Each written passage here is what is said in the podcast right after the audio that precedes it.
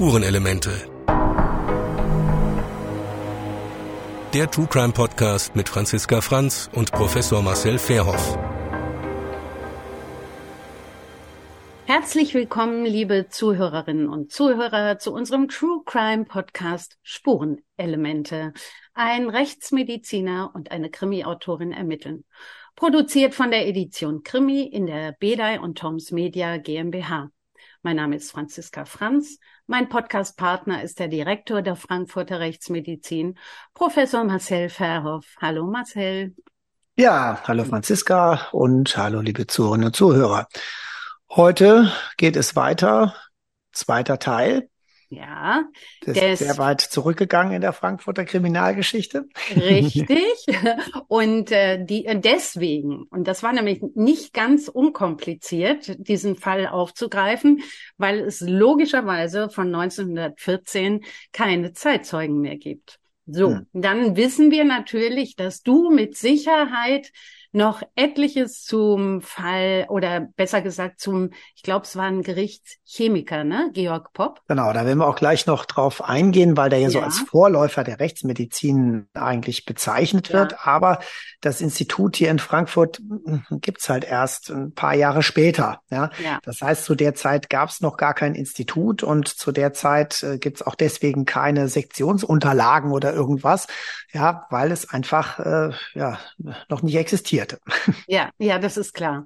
Aber ich habe natürlich dann Plan B ähm, im Kopf gehabt. Also was mache ich, wenn wir jetzt keine Zeitzeugen finden, keinen Interviewpartner? Und dann habe ich erfreulicherweise festgestellt, dass es eine ganze Menge Pressemitteilungen gibt über den Fall Hopf. Und zwar war, äh, fand dieses Verfahren vom 9. bis 19. Januar 1914 statt mit jede Menge ähm, Zeugenbefragungen.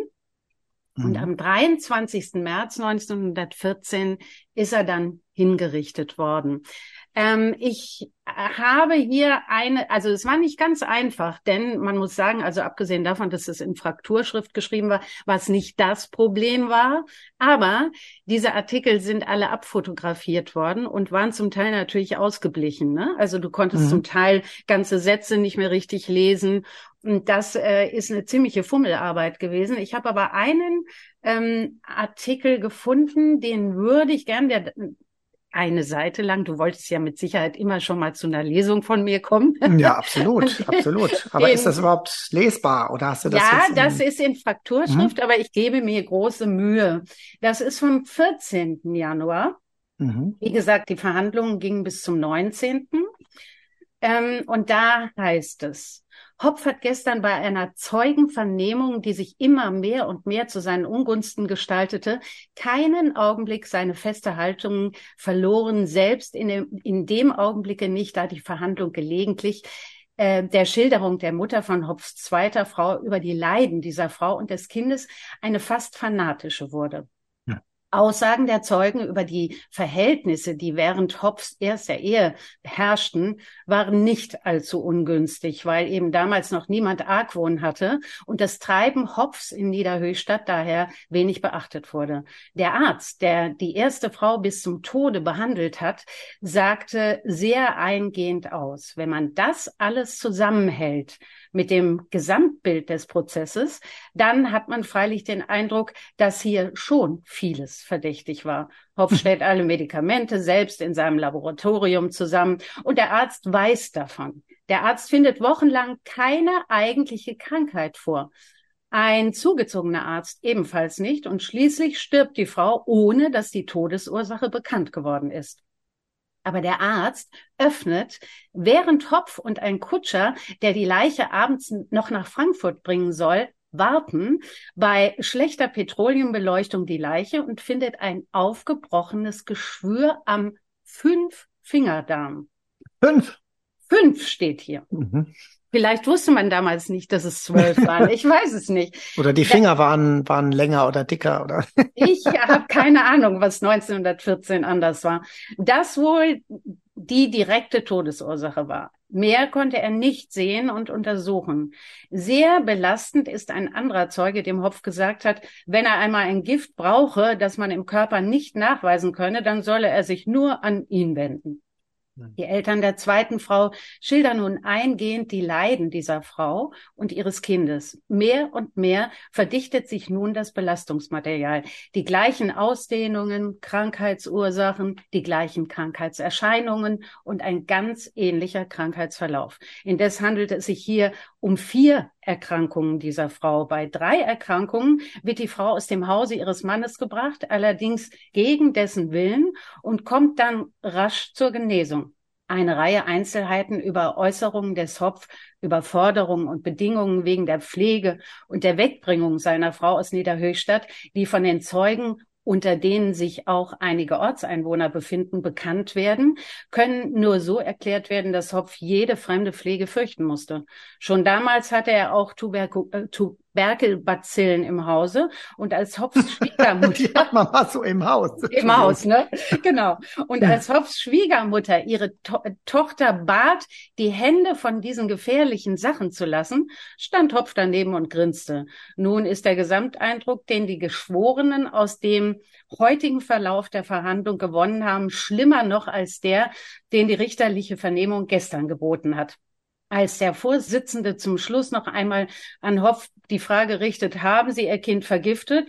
bleibt er mit Entschiedenheit beim Leugnen. Aber da erkennt man doch mal, wie der drauf war und äh, wie der sich da ja, also da hat er noch keine großen Sorgen gehabt. Es gibt noch einen weiteren, den erzähle ich aber nur kurz. Da mhm. ähm, sagt die Zugehfrau ähm, aus und die hat gesehen, wie der Hopf mit einer Teetasse in sein Laboratorium gegangen ist. Sie ist hinterher geschlichen und hat dann gesehen, wie er dann weißes Pulver in den Tee getan hat. Mhm. Und von dem Tag an, sagt sie, hat sie im Hause Hopf nur noch Eier gegessen, aus, weil sie wusste, da kann man nichts reinfüllen. Die Eierschale kommt nichts rein, okay. Ja, also ich fand das jetzt mal richtig spannend, wie das damals so beleuchtet wurde. Da wurde auch noch einmal tatsächlich, das ist vielleicht auch noch mal ganz spannend. Ähm, es war ja so, dass ähm, Hopf, äh, ja, Familie Hopf, die eigentlich immer den ähm, Dr. Portmann als Hausarzt hatte. Mhm. Und Dr. Portmann hat ja nie Verdacht gehegt, aber Dr. Portmann ist nach Frankfurt verzogen und in der Zeit behandelte ein Dr. Ziegler die Frau Hopf. Ähm, zum 17. Mal wurde er gegen 17 Uhr abends zu ihr gerufen und fand sie so, in einem 17. Mal. 17. Mal, ähm, äh, Quatsch, Entschuldigung. Frakturschrift 17. Mai. Mai, okay. Gerade weil ich, den, ich sehe den so vor mir den ganzen Tag hin und her rennen. Ja. ja, stimmt. Wurde er gegen 11 Uhr abends zu ihr gerufen und fand sie in einem so schlechten Zustand, dass er glaubte, sie würde jeden Augenblick sterben. Sie hatte mehrfach erbrochen, ähm, war benommen, die Pupillen sehr weit und kalter Schweiß brach aus. Der Arzt brachte, dachte an eine Infektion durch Mikroorganismen, umso mehr als Hopf ähm, vielleicht auch seine Frau ihm gesagt hatte, dass äh, Tuberkulose in der Familie sei. Auf dem Tische aber stand ein leeres Sektglas. Der Vorsitzende, haben Sie daran gerochen? Der Zeuge, nein, ich hatte keinen Verdacht. Der Vorsitzende Hopf, haben Sie Ihrer Frau Sekt gegeben? Hopf, ja. Der Vorsitzende, da war Arsenik drin? Hopf, in dem nicht. Diese Äußerung wird verständlich, wenn man sich erinnert, dass auch die dritte Frau nach dem Genusse von Sekt erkrankte und das Hopf in diesem Falle zugegeben hat, Arsenlösung in den Sekt gegeben zu haben. Mhm. Also äh, er hat dann mehr und mehr zugegeben, getan zu haben. Und ähm, ja, und die Indizien haben ihn ja dann irgendwann überführt. Er hatte keine Chance mehr dann. Überführt oder erdrückt, muss man ja sagen. Erdrückt, eher. Ja, erdrückt. das ist so.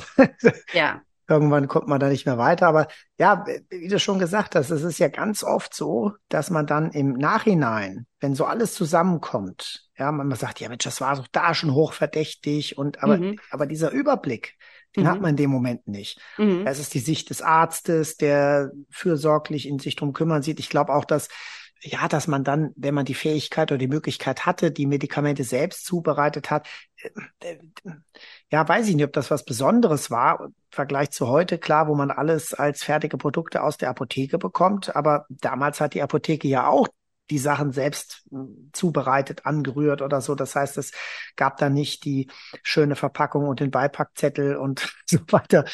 Also ich glaube schon, dass das einfach ganz andere Zeiten waren. Ja, ja das glaube ich auch. Und ähm, ich finde es aber auch spannend, wie dieser, dieser Arzt ähm, kurz nach dem Tod, eigentlich als die Kutsche schon draußen stand, da nochmal schnell den, den Leichnam geöffnet hat und bei schlechter Beleuchtung eben in diesem Fünf-Fingerdarm ähm, dieses Geschwür gefunden hat, aber weiter nichts, weil es einfach so dunkel war. Ja. Und Weiß man nicht, ob es daran lag, weil es so dunkel war, aber ich sag mal, so, so eine Geschwürbildung als Folge ist ja jetzt nicht ganz von der Hand zu weisen. Das ist vielleicht das Einzige, was man dann wirklich sieht. Mhm. Ja, aber klar, auch wieder ganz andere Verhältnisse als heute. Allein, dass der behandelnde Arzt überhaupt selbst die Obduktion durchführt, ja. Und dass mal eben der Arzt die Obduktion durchführt, also ein, ein Allgemeinmediziner, der eben mhm. jetzt sagt, komm, ich, ich mach mal eben eine, ich mach mal eben eine Obduktion.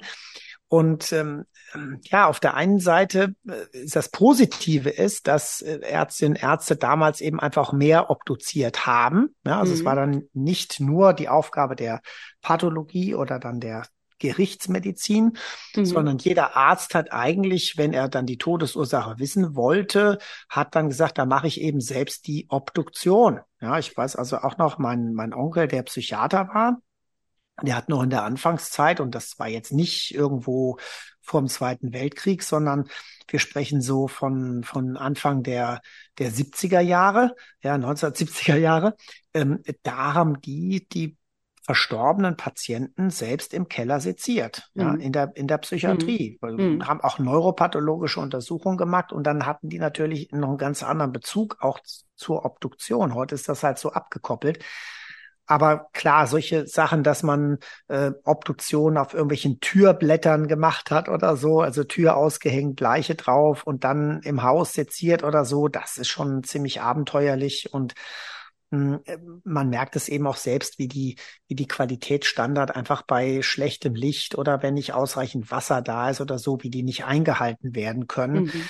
Deswegen führen wir auch heute äh, so gut wie keine, wie soll man, äh, wir nannten das früher Außensektionen mehr durch. Also das mhm. gab es noch zu meiner Anfangszeit ähm, im Fach, Anfang der 2000er, gab es das noch regelmäßig, dass eben ähm, die beiden Obduzenten und ein Präparator äh, zu einer Obduktion irgendwo hingefahren sind. Ach. Ja? Mhm. Und das waren dann irgendwelche Leichenhallen in Friedhöfen oder ähm, manchmal Krankenhäuser, Keller, wo der Sektionssaal ein sogenannter war, der aber auch die Anforderungen kaum erfüllte, manchmal ohne Waage oder ohne richtige Umkleidemöglichkeit. Das waren schon zum Teil echt heftige Bedingungen, aber ähm, ja, ähm, aus Kostengründen hm, die Fahrt der beiden Ärzte und des Präparators zum Leichnam hin war günstiger, als wenn man den Leichnam von einem Bestatter zur Rechtsmedizin hätte bringen lassen. Ja, mhm. Ganz klar. Verrückt, ja. Aber, aber äh, entschuldige, dazu war, ja. kam ja wohl auch, dass es 1914 logischerweise noch keine Fachärzte gab. Ne? Deswegen mussten ja normale, also der Mediziner alles machen sozusagen, oder? Genau. Also es gab aber schon äh, Spezialisten, die jetzt klar, die Pathologie als Fach war noch nicht so richtig äh, etabliert als, als, als Facharzt. Ja, ich meine, diese Spezialisierung als Facharzt, die ist ja auch noch gar nicht so alt, aber die Fächer äh, haben sich schon ausgebildet. Nur war man eben dann ähm, dadurch in dem, in dem Fach ähm, etabliert, äh, indem man sich jetzt auf, äh, auf akademischer Sicht habilitiert hat. Ja, und dann war man eben Pathologe oder Anatom oder so. Und äh, diese Facharztprüfungen vor der Landesärztekammer oder so, das kam erst einige Jahre später. Mhm. Und äh, seit wann gibt es eigentlich Sektionssäle? Oh, da, das ist jetzt äh, seit wirklich, also das Thema Sektionssaal zu nennen, da müssten wir jetzt weit zurückgehen. Ja. Ich meine, Sektionen wurden ja schon, schon sehr lang durchgeführt, auch in Persien äh, früher, das ist schon sehr lange her.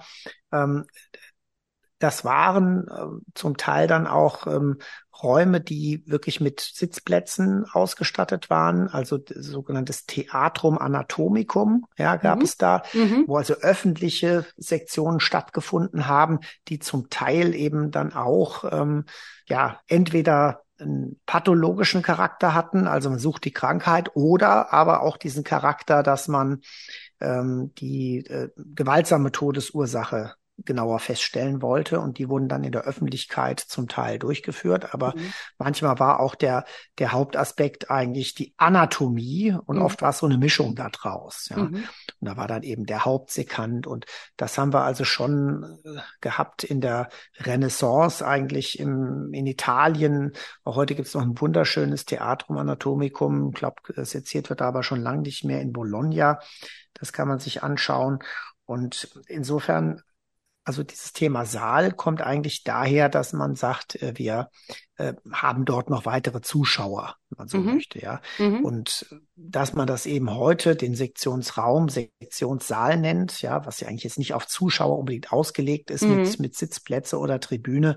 Ich glaube, das hat sich dann so ein bisschen eingebürgert. Ja. Mhm. Ach so, ich könnte mir auch vorstellen, in, so einer Stadt wie Budapest, da, die haben ja auch noch ähm, eine sehr große Pathologie. Gab es da nicht auch so ein, ähm, so ein Theatrum Anatomicum?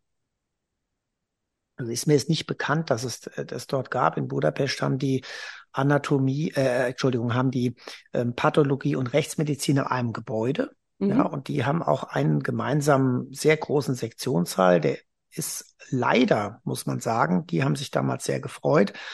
Ähm, aus meiner nostalgischen Sicht leider vor, na, Zeit vergeht, sieben, acht Jahren in der Größenordnung ist der restauriert worden. Sieht jetzt eigentlich aus wie bei uns. Normaler Sektionssaal, aber die waren früher noch so richtig mit so ähm, Marmortischen mhm. ausgestattet, ganz mhm. hell, ähm, lichtdurchflutet und äh, war einfach, fand ich, eine tolle Atmosphäre. Und jetzt sind es ganz normale Edelstahltische und äh, in Anführungszeichen nichts Besonderes mehr, ja.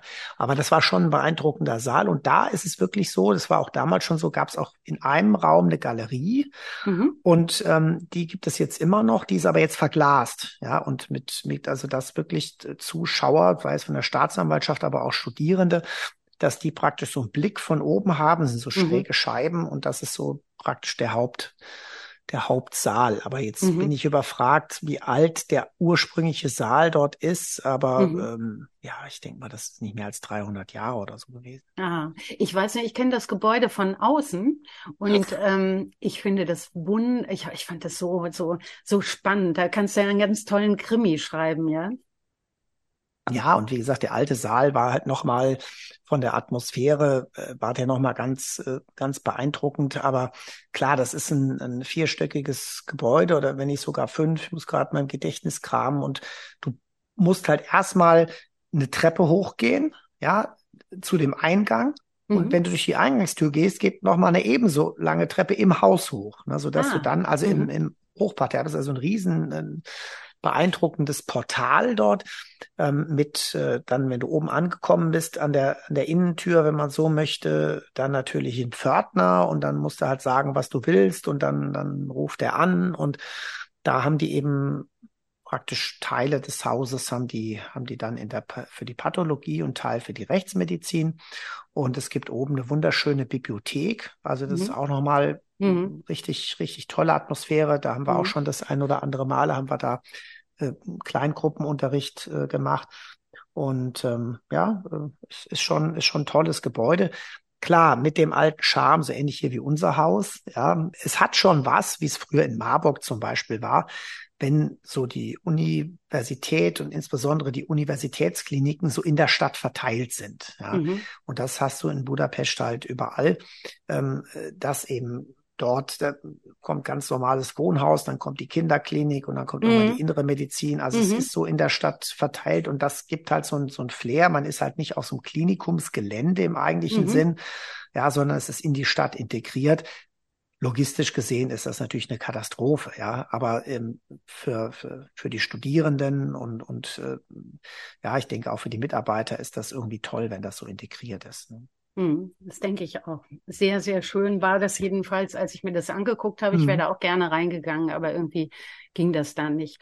Mhm. Na ja, gut. Also jetzt sind wir wieder beim Fall Hopf und jetzt erzähl mir doch mal ähm, äh, über den Gerichtschemiker Georg Popp, der dann, ähm, das habe ich auch in einem Artikel gelesen mhm. übrigens, auch ganz spannend, ähm, der hatte nämlich schon äh, zuvor ähm, den Verdacht einer Vergiftung mhm. äh, und konnte das nicht nachweisen, weil er keinen frischen Auswurf gefunden hat von der jeweiligen Person, sondern nur alten. Und da konnte er das nicht mehr nachweisen, die, die Vergiftung ja, und das ist eben die große Schwierigkeit. Das heißt, wir brauchen, wir brauchen eine Extraktion. Ja, also wir müssen aus dem Gewebe oder aus den Körperflüssigkeiten müssen wir eben das Gift sozusagen rausholen. Ja, sonst können wir es chemisch nicht nachweisen. Und das war dann auch sein, einer seiner Forschungsschwerpunkte. Ähm, das war nämlich, wie er verschiedene Gifte in den Organen praktisch nachweisen kann. Mhm. Ja. Und äh, da wäre er einer der wenigen, die es eben geschafft haben, eine Methode zu etablieren, äh, wo sie man eben zuverlässig und eindeutig ähm, den Arsen in Leichenteilen nachweisen konnte.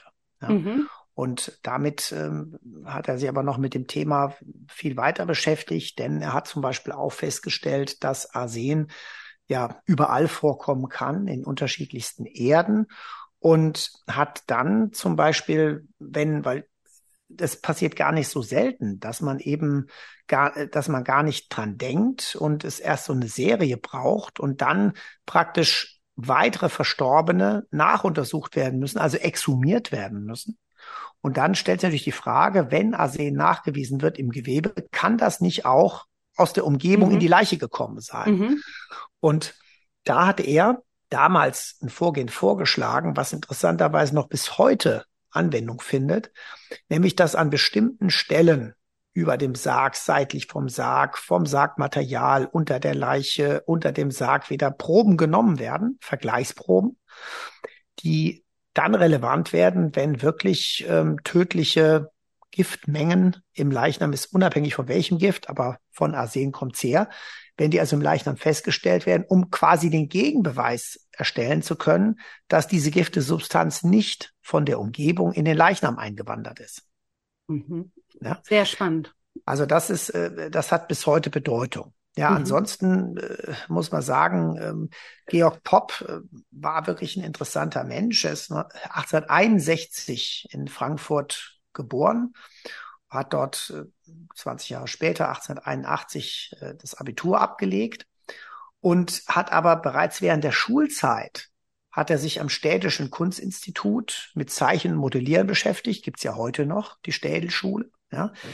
Ähm, also sowas war damals eben möglich und hat also da schon so eine gewisse Richtung bekommen. Hat dann studiert, was früher auch üblich war, verschiedene Universitäten, Marburg, Leipzig, Heidelberg, deswegen kam ich gerade auch auf Marburg im, im Vergleich zu Budapest, und hat Chemie, Physik, dann aber auch Geologie und Mineralogie studiert. Außerdem Botanik, Bakteriologie mhm. und hat auch Vorlesungen gehört in der Medizin, vergleichende Anatomie, aber auch Philosophie, Goethe-Literatur. Also völlig, äh, ja, war wirklich noch ein Studium Generale, was heute in der Form kaum noch möglich wäre. Es waren unter seinen akademischen Lehrern, waren wirklich interessante Namen wie der Chemiker Bunsen, ja, der äh, Physiker ja. Quieke. Und ähm, also das muss wirklich sehr interessant gewesen sein. Und er hat dann 1887, ne, also überlegt, das ist dann gerade mal sechs Jahre später, mhm. hat er dann in Heidelberg promoviert. Mhm. Und ähm, praktisch als Renat, also als naturwissenschaftlicher Doktor. Und auch mhm. da war es ja eben noch so, dass man dann eben, ja, was war er dann eigentlich? ja, äh, davon. Und letztlich äh, hat er sich dann eben als, als äh, Chemiker bezeichnet, hat dann nochmal ähm, in Zürich gearbeitet, dort in der organischen Chemie und hat dort eben technische, analytische ähm, Verfahren erlernt, die man in der Nahrungsmittelchemie braucht. Ja. Mhm. Und sein Ziel war, was er dann auch letztlich erreicht hat, dass er den Beruf des öffentlichen Chemikers ähm, antreten wollte, weil damit hatte er dann natürlich eine äh, Möglichkeit gehabt, ähm, irgendwo angestellt zu werden, damit auch wirklich Geld zu verdienen. Und hat das dann umgesetzt. Also bereits 1908, äh, 1888 war er dann im chemischen Labor Fresenius in Wiesbaden. Mhm. Und das hat ihn aber offenbar auch nicht erfüllt. Und er hat war wohl jemand, der auch sehr viel selbst geknobelt hat oder so. Deshalb war diese Angestellten-Situation ähm, äh, wohl nicht ganz das Richtige. Deshalb hat er sich bereits im Jahr drauf, also 1889, hat er sich in Frankfurt dann als öffentlicher Chemiker niedergelassen. Also man brauchte wohl diese Bestellung zum öffentlichen Chemiker und dann konnte man entweder als solcher arbeiten ähm, in einem Angestelltenverhältnis, aber hatte auch das Recht, sich niederzulassen und hat das zusammen gemacht mit seinem Schwager Dr. Walz. Ja, also so. Und dann hat er sich mit einem anderen Chemiker, dem Heinrich Becker, verbunden und hat wieder ein öffentliches analytisches äh, Laboratorium aufgebaut, ähm, dass er mit äh, dem Dr. Heinrich Becker dann wiederum in Frankfurt zusammenführte. Also es war bereits 1890. Also es sind unfassbar kurze Abläufe. Also es, der muss derartig unruhig gewesen sein. Ja. ja. Und wirklich eins nach dem anderen. Und ja, und dann hat er sich aber auch von dem wieder getrennt. Und ähm, Hopp hatte bis dahin vornehmlich eben die nahrungsmittelchemischen Fragen bearbeitet. Und das war ja letztlich waren das öffentliche Aufträge aber hat dann so nach und nach, und jetzt kann man natürlich sagen, weiß ich was in Nahrungsmitteln nach, kann ich selbstverständlich auch in Gewebe nachweisen, menschlichen Gewebe, hat dann eben zunehmend ein Interesse entwickelt für die naturwissenschaftliche Kriminaltechnik mhm. und hat auch das dann praktisch angeboten in seinem Laboratorium, hat aber und das ist natürlich, wenn man so möchte, auch heute noch ja als Wissenschaftler ähm, der Beweis, dass man es kann, dass man eben ähm, Experimente durchführt und diese Ergebnisse publiziert. Ja, mhm. So eine Publikation heißt ja dann wieder, man schickt das an eine Zeitschrift, die prüft das durch Gutachter und wenn die sagen, das ist für uns nachvollziehbar, dann wird es überhaupt erst publiziert. Und da hat er eben wirklich verschiedene Sachen bearbeitet, allgemeine Chemie, die Nahrungsmittelchemie hat er Publikationen, aber eben auch vor allen Dingen die toxikologische Chemie, mikroskopische Arbeiten, naturwissenschaftliche Kriminaltechnik und auch die wissenschaftliche Fotografie. Also wirklich sehr, sehr breites Feld. Und da kommt dann offenbar wieder einerseits diese breite Vorbildung im Studium, aber auch der künstlerische Anteil kommen da eben zusammen. Mhm. Mhm. Und dann hat er eben schon relativ bald ähm, nach seiner Niederlassung, also offenbar bereits nach der ersten Niederlassung, hat er sich dann auch als gerichtlicher Sachverständiger betätigt. Also das gibt es ja auch schon relativ lang, dass eben ein Gericht Sachverständige braucht, um eben Fälle beurteilen zu können. Und hat das natürlich zunehmend durch seine Forschung und auch Fälle, die er bekommen hat, hat er das natürlich zunehmend weiter betrieben. Ja. Mhm. Ist aber nicht bei der Chemie geblieben, sondern 1904 bereits hatte auch die große Thematik der Mikroskopie, also Spurennachweise an Tatorten oder sowas hat er vorangetrieben. Und dann kam so die große Zeit, wie er eben die Untersuchung von Leichenteile, ähm, spezielle Gifte dort nachweisen kann. Und da ging es eben hauptsächlich um die Bewertung von Arsen in diesen Leichenteilen. Ja, insofern war er natürlich der, ähm, als es jetzt hier um unseren Fall ging, war er natürlich derjenige, der prädestiniert war, diese Untersuchungen durchzuführen und die auch vor Gericht zu vertreten. So kann man sich das ja vorstellen. Und er hat dann, wenn man so möchte, über die Zeit diese gerichtliche Chemie als eigentliches Fach vorangebracht und ähm, hat die, sag mal, etabliert. Es ging aber dann auch weiter über den Nachweis von Blutspuren, biologischer Blutartnachweis, also Frage, ob Mensch oder Tierblut beispielsweise hat mit Blutseeren dann gearbeitet. Er hat auch mit Blutspuren gearbeitet, also sich schon Gedanken gemacht, wie, was macht das eigentlich aus? Oder wie sieht Blut aus? Was tropft? Was spritzt? Arterielles Blut und so weiter. Auch da hat er schon mitgearbeitet. Mhm. Dann hat er sich mit Sprengstoffen beschäftigt, Explosionsrückstände, Nachschuss nach Explosionen. Dann ist er sogar weitergegangen zu kriminalanthropologischen Forschungen, also Daktyloskopie, Fingerabdrücke. Ja, auch damit hat er sich auseinandergesetzt ähm, und hat diese Fingerabdrücke weiter äh, vorangetrieben, hat sich sogar mit der mikroskopischen Schriftkunde beschafft. Also ist eigentlich unfassbar, ne? diese, diese Breite. Dann hat er latente Fingerabdrücke, also Fingerabdrücke, die man eben nicht sieht und wie kann man die sichtbar machen. Ja, ähm, und dann hat er aber bemängelt selbst, dass es keine geeigneten Schulen gibt um eben diese naturwissenschaftliche Kriminaltechnik ähm, überhaupt voranzubringen. Und äh, auf sein Betreiben wurde er dann bereits 1906 durch das hessische Ministerium ersucht, ähm, kriminalwissenschaftliche Lehrkurse zu veranstalten. Das war dann drei Doppelvorträge für Staatsanwälte, Richter und obere Verwaltungsbeamte, später dann auch für die Polizei durchgeführt.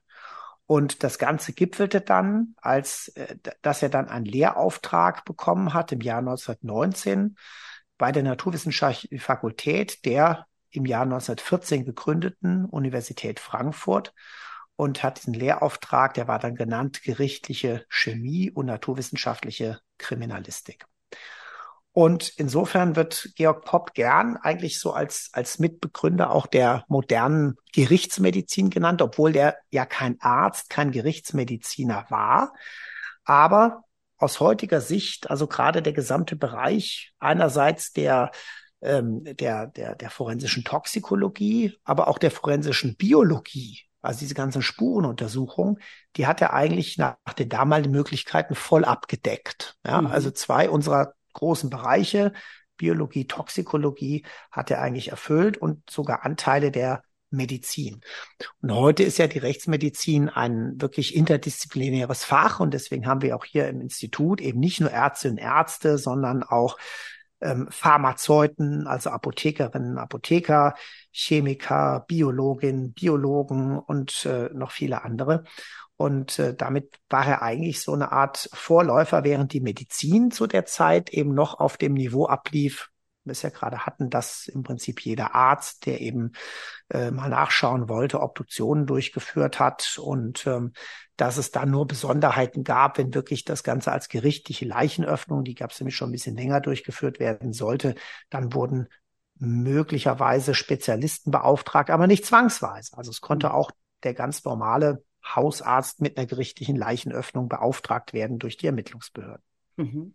Und stimmt, Wahnsinn, ja, was, was die alles gemacht haben damals. Ähm, und stimmt das, dass im Fall Hopf zum ersten Mal äh, Leichen exhumiert wurden hier in, in Frankfurt? Also ob überhaupt zum ersten Mal exhumiert wurden, weiß ich nicht. Aber die Frage ist ja immer, warum exhumiert man? Äh, man muss natürlich schon die Hoffnung haben, dass man obwohl der Leichnam eben schon eine Zeit lang tot ist und der Erde lag, noch was findet. Und mhm. Ähm, während ja die Sektionsmöglichkeiten sowieso schon sehr eingeschränkt waren, hat man dann normalerweise gesagt, okay, wenn der jetzt ein halbes Jahr oder ein Jahr unter der Erde liegt, dann bringt das nichts mehr. Aber hier ging es ja um den Nachweis eben des Arsens, ja.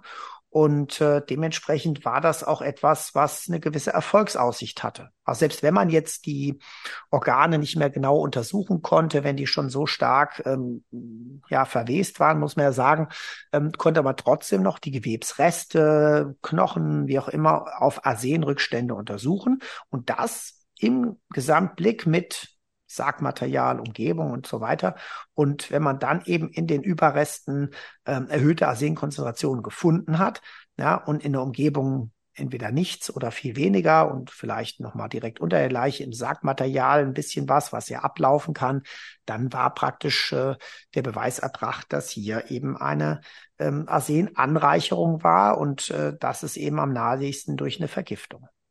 Genau, und so hat man ja festgestellt, dass er also, was, was eine Zeit lang ja noch nicht klar war, dass er auch sein, seine Mutter und seinen Vater umgebracht hat. Also auch ja. da hat man diese Rückstände gefunden. Ja.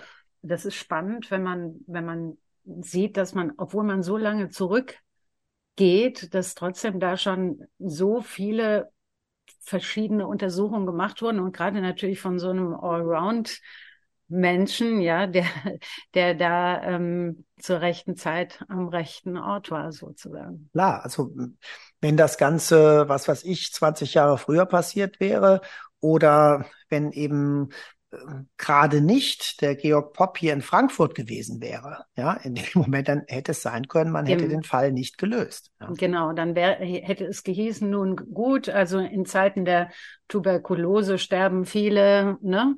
Genau. Kinder sterben sowieso sehr häufig in einem gewissen Alter und da hätte man dann gesagt, ist einfach Pech, dass diesem armen Mann das immer wieder passiert. Ja, oder natürlich auch diese Geschichte mit dem durchgebrochenen Geschwür. Ja, ja. das kann ja etwas Natürliches sein. Mhm. Ja, unterschiedliche Gründe, warum Menschen unter Magen- oder Zwölffingerdarmgeschwüren leiden können. Mhm. Aber in dem Fall ist es eher ein Symptom der Vergiftung.